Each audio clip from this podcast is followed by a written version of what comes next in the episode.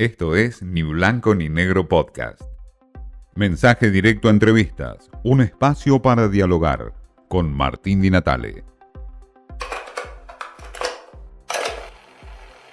Miguel Viñaski, escritor, eh, periodista, licenciado en filosofía, un hombre que mira la realidad desde otro prisma, desde el prisma de la filosofía y la profundidad que implica eso en esa lectura de la realidad. Como siempre es un gusto leerte, un deleite, leerte los sábados en Clarín, en la columna que haces de eh, realidad política, pero con una mirada filosófica como siempre. En esa mirada filosófica nos interesaba saber un poco, cuando vos hablas de un Alberto Fernández eh, perdido en su laberinto y esta Argentina, para mí, ¿no? Perdida también en su laberinto, ¿cómo hoy la, la percibís vos?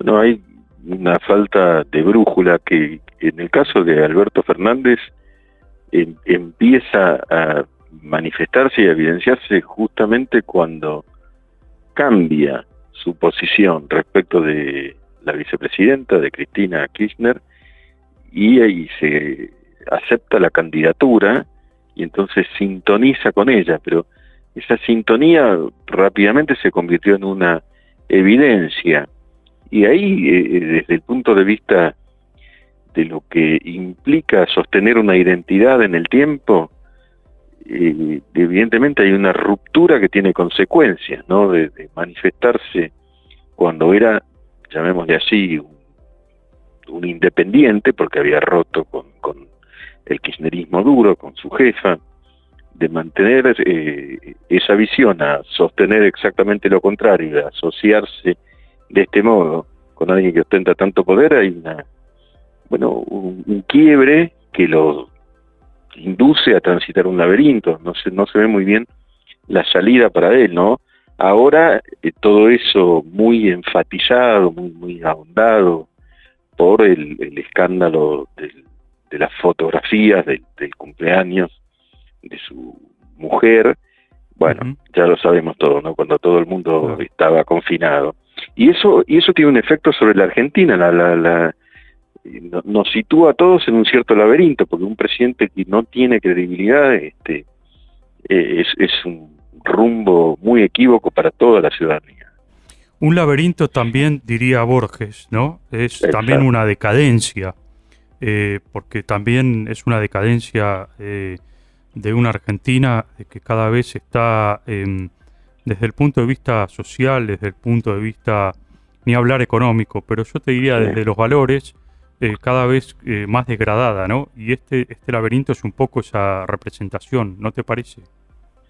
Yo coincido profundamente con eso, ¿no? Y se manifiesta también en algunos emblemas eh, oficialistas o paraoficialistas, llamémosle así, por ejemplo Luis Delía, que, queda en libertad condicional y hace un show y un acto rompiendo su tobillera como si fuera el padre de la patria y antes todos los demás, ¿no? de, de, hasta debido y, y, eso evidentemente es una inversión de todos los valores.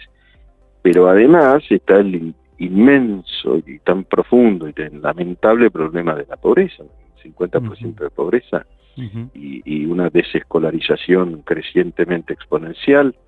La verdad que es un panorama muy, muy, tremendo para, para, este país. Ahora, Miguel, esto no es nuevo, esto viene de hace tiempo y la pregunta sería, ¿en qué momento se jodió la Argentina? Sí. Bueno, ahí hay, hay múltiples respuestas, ¿no? Eh, eh, todos me parece que podríamos coincidir que en el largo plazo el quiebre de la institucionalidad en, el 30 implicó una debacle de la cual fue muy difícil remontar después, ¿no? Es decir, una especie de, El fascismo, en aquel momento, yo lo, sí lo denominaría en aquel momento fascismo, el filofascismo en todo caso. Claro. Eh, todavía eh, no era el fascismo de la Todavía no era, claro. exactamente.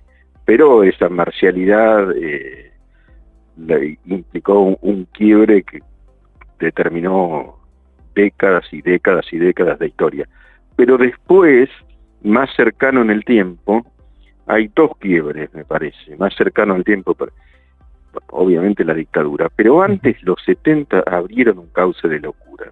Mm. Una, una locura, es decir, una minoría eh, que se consideraba de vanguardia y con el derecho a portar las armas para generar una revolución.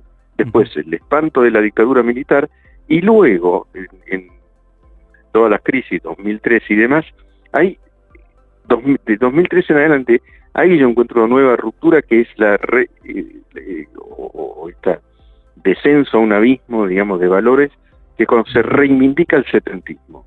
Mm. Si el setentismo fue una locura y reivindicar una locura que fue el fanatismo y la, la, devoción por, por, una serie de emblemas ideológicos, la verdad que nos implicó un descenso que nos, nos ha hecho un enorme daño a todos, me parece. Esto, eh, digamos, eh, básicamente mm, eh, revelado o configurado en el kirchnerismo, ¿no? Donde es la, la, presencia básica de esa locura o esa demencia por la violencia de los 70, también reivindicada de otras formas, ¿no?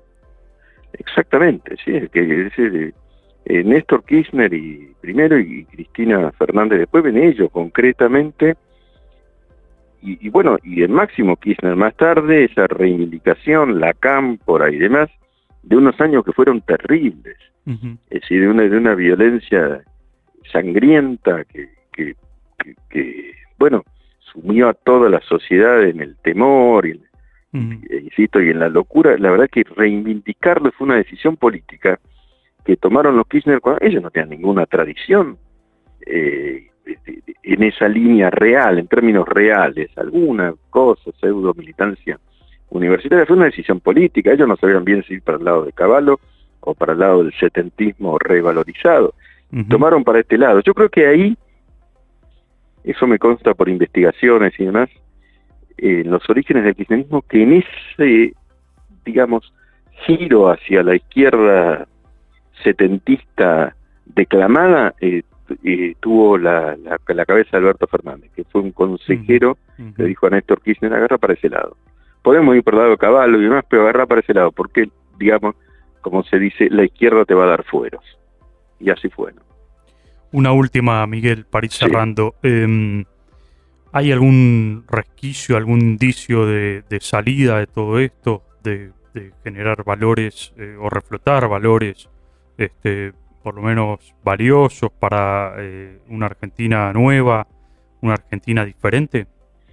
Yo creo que sí, de manera muy compleja, pero la Argentina todavía tiene un capital social, un capital intelectual y, unos eh, espíritus que resisten el autoritarismo y que, mm, digamos, nos, permite, nos permitirían sostener un discreto principio de esperanza no en lo inmediato, por cierto, pero en un mediano plazo existe esa posibilidad, digamos, ¿no? Se nota en que el gobierno de Alberto Fernández no pudo hacer todo lo que quería porque desde la movilización social hasta el escrutinio mediático y el de la propia sociedad en general respecto de sus acciones, este último escándalo de las fotos y tantos más, le han puesto un, cierto límite a una vocación autoritaria. Bueno, en esa eh, eh, acción, digamos, limitante del poder, eh, me parece que se abre una pequeña luz al final de este camino tan tortuoso. La decadencia de la Argentina, lo que implica esa decadencia, lo que significó para la historia argentina el setentismo, y esta reivindicación del setentismo de la mano del kirchnerismo. Esta idea de Miguel Viñaski, donde Alberto Fernández se plantea o lo plantea como una suerte de ideólogo de esa reivindicación de la violencia setentista que involucra al kirchnerismo. Esto fue Ni Blanco ni Negro Podcast.